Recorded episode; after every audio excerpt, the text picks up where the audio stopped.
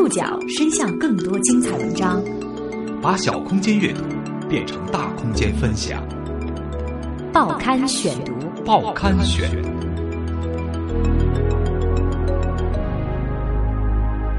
把小空间阅读变成大空间分享，欢迎各位收听今天的报刊选读，我是宋宇。今天为大家选读的文章综合了《东方早报》《信息时报》以及凤凰网的内容，和大家一起来关注传奇郎平。冠军，中国队重回世界之巅。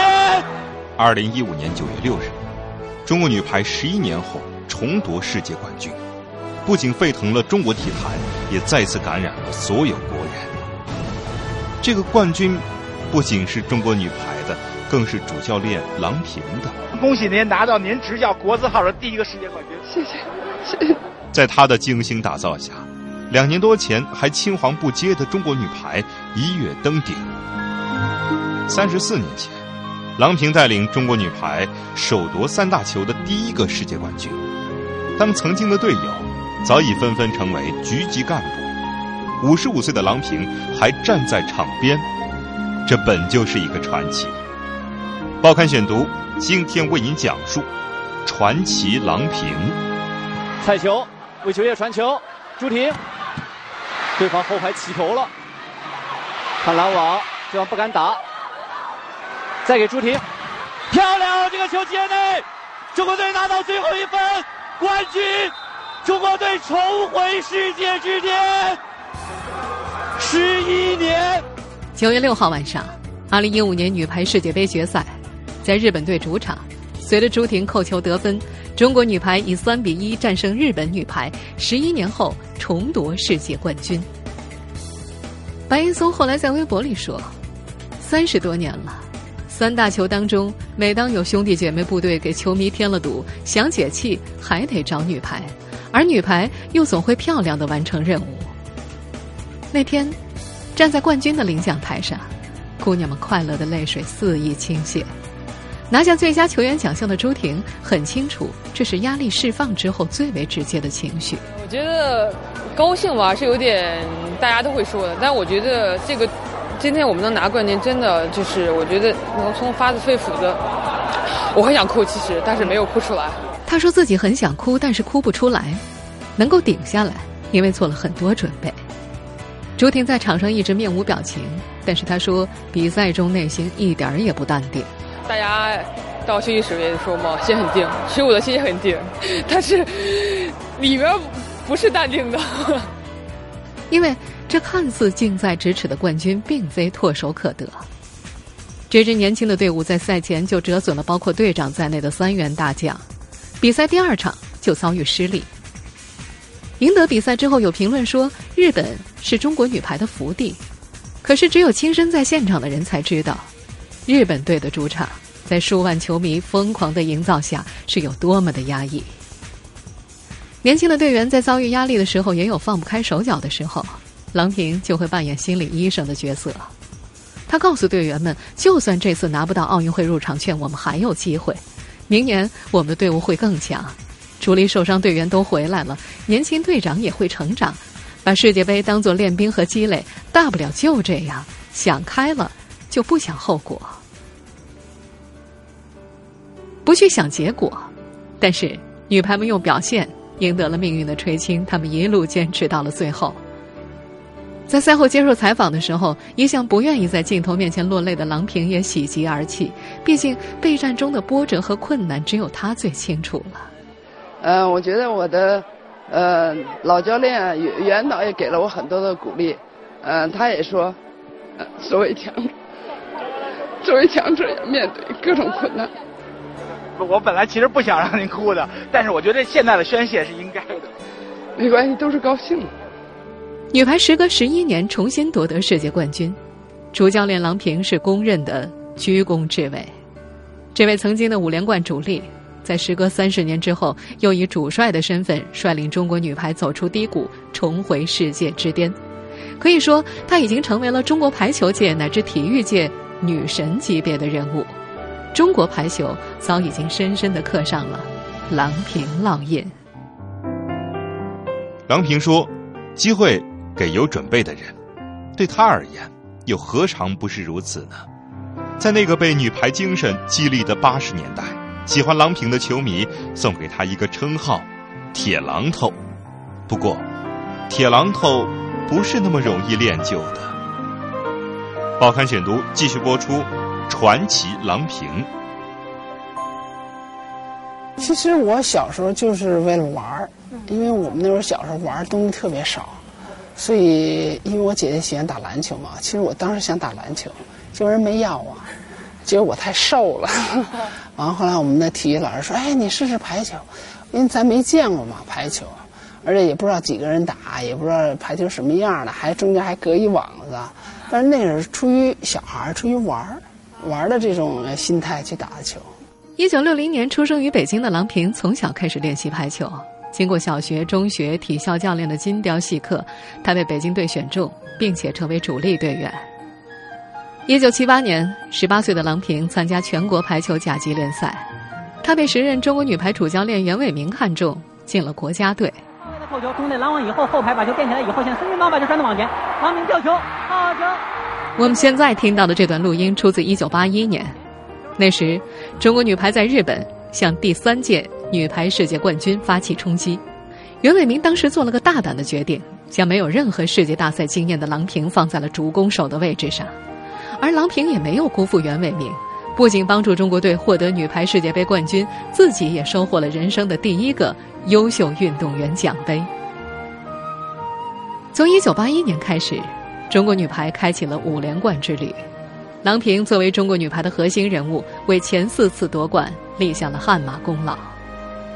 国庆三十五周年游行的时候，郎平站在花车里，作为民族英雄接受山呼海啸式的欢呼。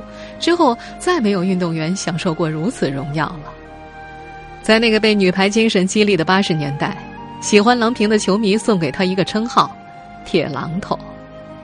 但是，球迷眼中的铁榔头。其实并不那么硬朗，因为常年的艰苦训练和征战，受伤后没有得到及时有效的治疗，留下了严重的后遗症。前前后后，他做了十几次手术。医生曾说过，他二十五岁的人有六十五岁的关节，他的脚踝和膝盖都长有骨刺，长时间的坐或者站，通通不行。我第一次退役，第一次退役是，啊，八五年底嘛，二十五岁。就觉得非常累，一定要休息，就是换一个脑子，就是去，就是去上上学啊。一九八五年，郎平选择了退役。退役之后，他本有机会担任北京体委副主任，不过他却选择出走美国做穷学生。当年老女排那支队伍当中，很多老队员退役之后都选择了从政。孙晋芳、张荣芳早就是局级干部了，其他人也至少是处级，但是郎平。没有走这条路。郎平在自传中曾写道：“有一年，女排在湖南郴州训练，训练基地四面透风。一个星期天，基地主任让郎平跟着领队去一趟国家经委。到了那里，郎平才知道，基地主任是向国家经委要钱，说是建设训练基地。郎平也帮忙说话，很快款就拨了下来。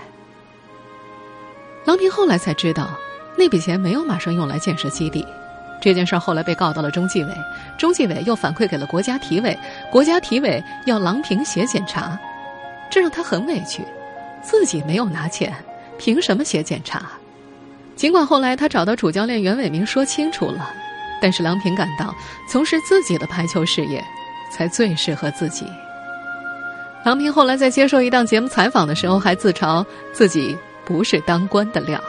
嗯，我觉得做官的人好像应该是呃比较稳重啊，另外呃比较 比较深沉，或者说 比较有策略。我是属于这种直来直去、比较啊直爽的人，所以做官不是太感兴趣。一九八六年退役之后的郎平以助理教练的身份协助主教练张荣芳夺取女排世锦赛冠军。与此同时，他与八一手球队的前锋白帆走到了一起。一九八七年，在举行完盛大的婚礼之后，郎平和白帆一起到美国自费留学。呃，当时一个伤病很多，另外身体不太好，两个膝关节做了七次手术，呃，颈椎做过一次手术，哦手指头断了，啊，很多伤啊。另外，我所有的队友都走了，所以我觉得我也应该去学习了。我也不可能鞠躬尽瘁到最后一秒。啊，我觉得该拿的世界冠军都重复拿了，再下去也就是一个重复。啊，那我也有我的生活，有我自己的选择。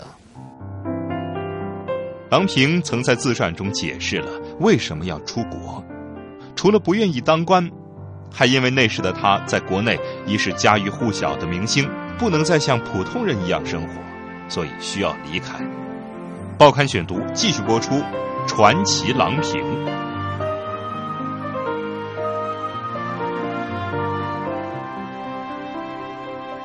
一九八七年，郎平出国的时候，曾经引发一时争议。有人认为，郎平作为民族英雄，不应该加入当时的出国潮。不过，郎平回应说，一旦从女排的队伍中退下来，自己什么都不是，他得重新学习本领，得重新开始。到美国之后，因为郎平拿的是公派自费签证，所以不能够工作，也没有经济来源。他跟我们说，他当时他们全家给他凑了钱，凑了九十美金去。我说你就敢过去？他说啊，我们当时就是年轻，真没想那么多，九十美金就过去了。我们当时出去也没有奖学金，所以出去以后就觉得，哎呀，突然就觉得我没有钱生活呀。现在好像马上着急了，然后呢，嗯，就找大学说能不能我边上学，然后我给你带队，帮你那个训练，然后呢你给我付学费。当时反正要求也不高，就是一个上学能。能有吃住就可以了。后来，郎平移居新墨西哥州，给大学排球队当助教，学校给的待遇是可以免费读书。郎平在自传里回忆说，当时在新墨西哥州，自己每天的午饭都是吃自己做的三明治，一顿快餐的钱他可以吃上一个星期。到了后来，看见三明治就想吐。一九八九年，他去了意大利打球，那是他第一次为钱打球。因为已经在美国生活两年的郎平生活异常拮据，十美元能够花上一个星期。为此，他接受了意大利摩德纳队的高薪聘用。但是他坦言，高薪并不好挣，挺有压力。他那个压力不一样啊，就是说，尤其是我后面就是因为两年没动嘛，就是伤病反应比较重，所以你。不不是每一场都能够出席，所以你就可以看老板那个脸就不对了，嗯，所以就是说，就是那种压力，觉得哎呀，你人家付我工资哈，这么高的工资，完后我不给人打球，就心里就不舒服，就觉得好像欠人什么。在摩德纳队，郎平经常是轻伤不下火线，两个赛季之后，他就决定结束挣学费的打球生活，再回美国。很快。郎平就开始了自己的职业教练生涯。一九九四年，郎平在八百半世界明星队做教练，年薪是二十万美元。那时，郎平的婚姻已经陷入了危机。一九九五年，他和白帆在美国离婚了。至于离婚的真正原因，他一直守口如瓶。在接受《鲁豫有约》采访的时候，他曾这样说：“因为当时我觉得大家分手是一种解脱。”因为呃，考虑时间太长了，太长以后是一种精神负担，而且这个解决问题呢，也不是说一方啊，牵扯两方。那既然我没有能力解决的话，那就算了。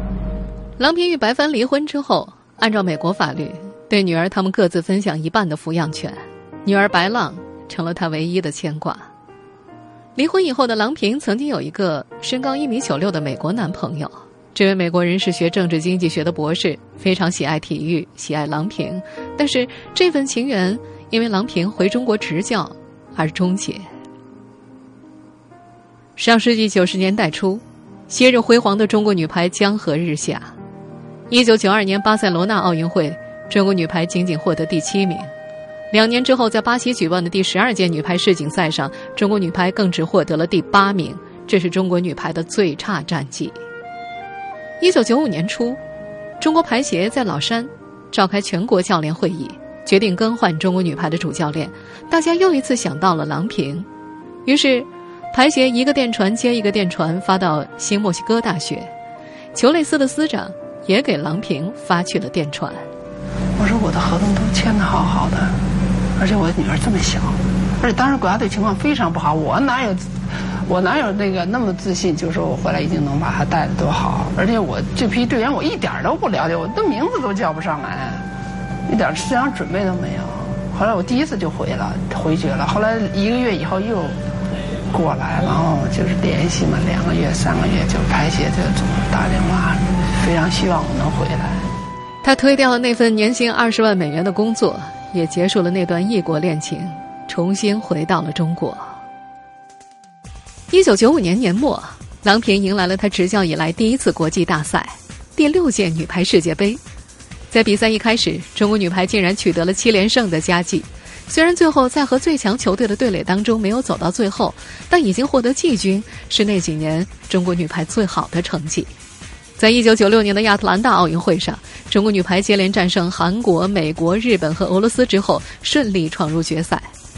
尽管最后中国女排在决赛中以接近的比分输给最强的古巴队，但其进步的幅度让人交口称赞。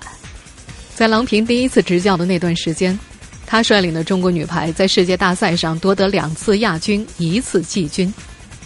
他也为这支球队付出了全部。一九九六年二月，郎平在漳州训练备战奥运会，在训练期间，他突然晕倒。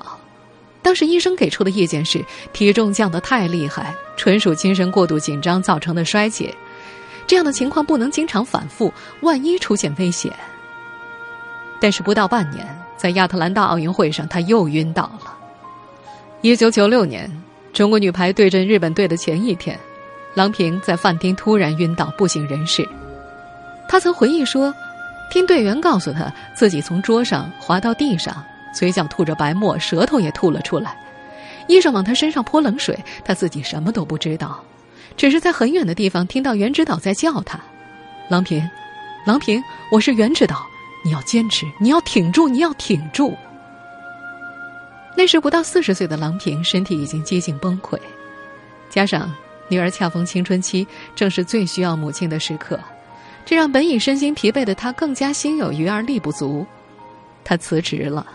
成为了在中国女排主帅任上主动请辞的第一人。九八年底，呃，世界杯打完了，世界锦标赛打完了，奥运会打完了，亚洲锦标赛打了两次。您说我还干多久？是个头，因为浪已经马上要上学了，而且当时中国队、中国排协请我回来，只是打奥运，我已经又多坚持了两年。说浪浪小，两岁你就出来了。那我不能无限制带下去，那我孩子怎么办？谁管呀？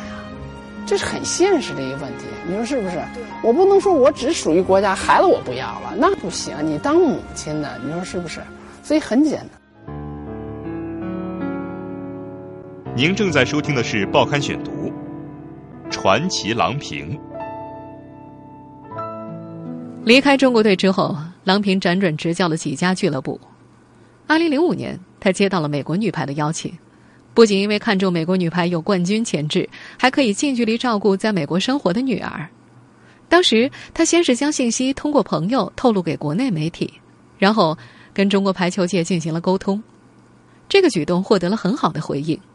当时网络上的民意调查，郎平得到了百分之九十的支持，有关方面也给予了充分理解。二零零八年北京奥运会，郎平带领的美国女排出现在了赛场上。巧合的是，小组赛当中，美国女排与中国相遇。这场被称为“和平大战”的比赛，美国女排三比二战胜了中国女排。郎平最终带领美国女排获得了奥运会亚军，平了美国女排的历史最好成绩。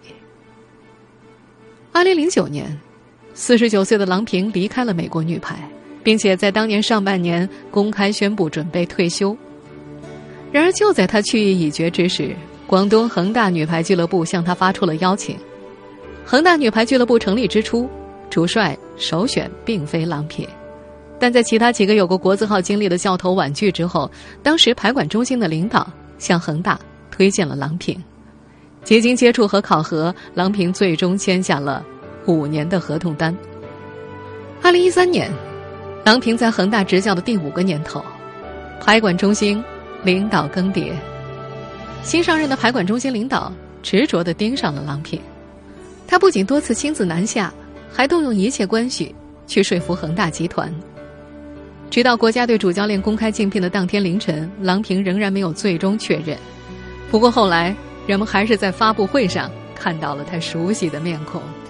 做出这个决定是非常不容易，应该是我执教生涯当中最纠结的一次。事后根据郎平透露，是排管中心领导的一句“我是门外汉，队伍的事你来负责，其他我来”的话打动了他。当然，打动他的不仅仅是一句话，而是更多的承诺。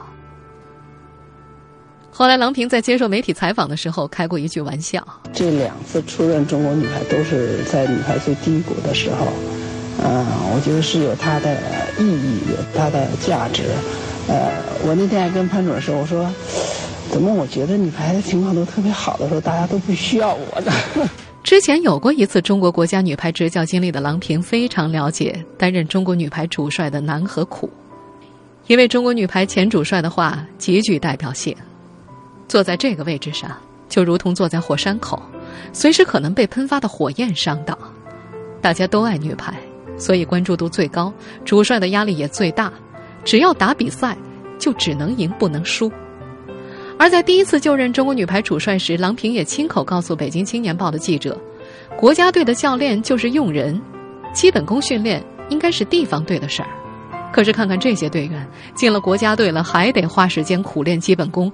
要命的是手把手的教好几个月，好不容易有点样子了，联赛回去三四个月，回来一看全丢到姥姥家了，还得从头再来，这么年复一年太累了。因此，二零一三年重回国家队的郎平提出了搭建复合型教练团队、打造大国家队的思路。这些与现有体制以及传统模式有着极大的不同和冲突，需要投入更多的人力、物力和资金。但是这一切都被排管中心的领导采纳了，由此，郎平第二次出任中国女排主帅。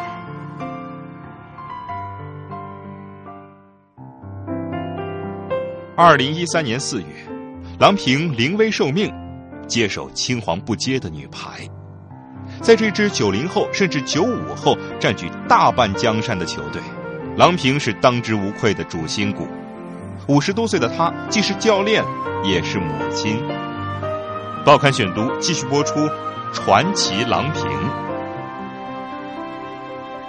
在训练场上，郎平言传身教，腰椎不好的她走路起来略显蹒跚，但只要讲解技战术，还是选择亲自上场，哪怕训练课之后。自己要花上半个小时去做理疗，在场下，他更是对队员体贴入微，鼓励年轻队员有自己的个性，也会自己掏钱给队员买蛋白粉、包春节红包。他说：“论年纪，他们就像自己的女儿一样，所以他还承担着母亲的责任。”这位队员口中的女神，平时是排球联赛当中最忙碌的人。他曾经在短短三天内连飞三个城市，只为了观察队员们的状态。平日里，他还要搜集队员、对手的各种信息和资料，和康复理疗专家交流队员的治疗恢复方案。他的工作热情让助理教练安佳杰很感叹。他觉得郎平对工作有一种饥饿感，投入起来连队员们都感到惊讶。郎导忙起来像是三十岁。短短两年。郎平就像工作狂一般，打造了一支平均年龄不到二十四岁的世界冠军球队。世界杯最佳球员朱婷也是在他的手里，从国青小将迅速成为世界级的球员。袁心玥、张常宁、王梦洁、冰霞、刘晏含，这些年轻的面孔也逐渐成熟起来。这是一个团结而又强大的集体，这也是郎平期待中的女排精神得以传承的队伍。他也带着这支亲手打造的球队，实现了个人执教史上世界冠军零的突破。二零一五年九月的这个冠军，是他二十年教练生涯当中的第一次。我们衷心的祝贺中国队，时隔十一年重回世界冠军的宝座。结束世界杯，中国女排前进的道路并没有停止。拿到了明年里约奥运会的入场券，郎平淡淡的说。明年里约，从零开始。听众朋友，以上您收听的是《报刊选读》传奇郎平，我是宋宇，感谢各位的收听。今天节目内容综合了《东方早报》《信息时报》《凤凰新闻》以及央视、安徽卫视的内容。收听节目复播，您可以关注《报刊选读》的公众微信号，我们的微信号码是《报刊选读》拼音全拼。下次节目时间再见。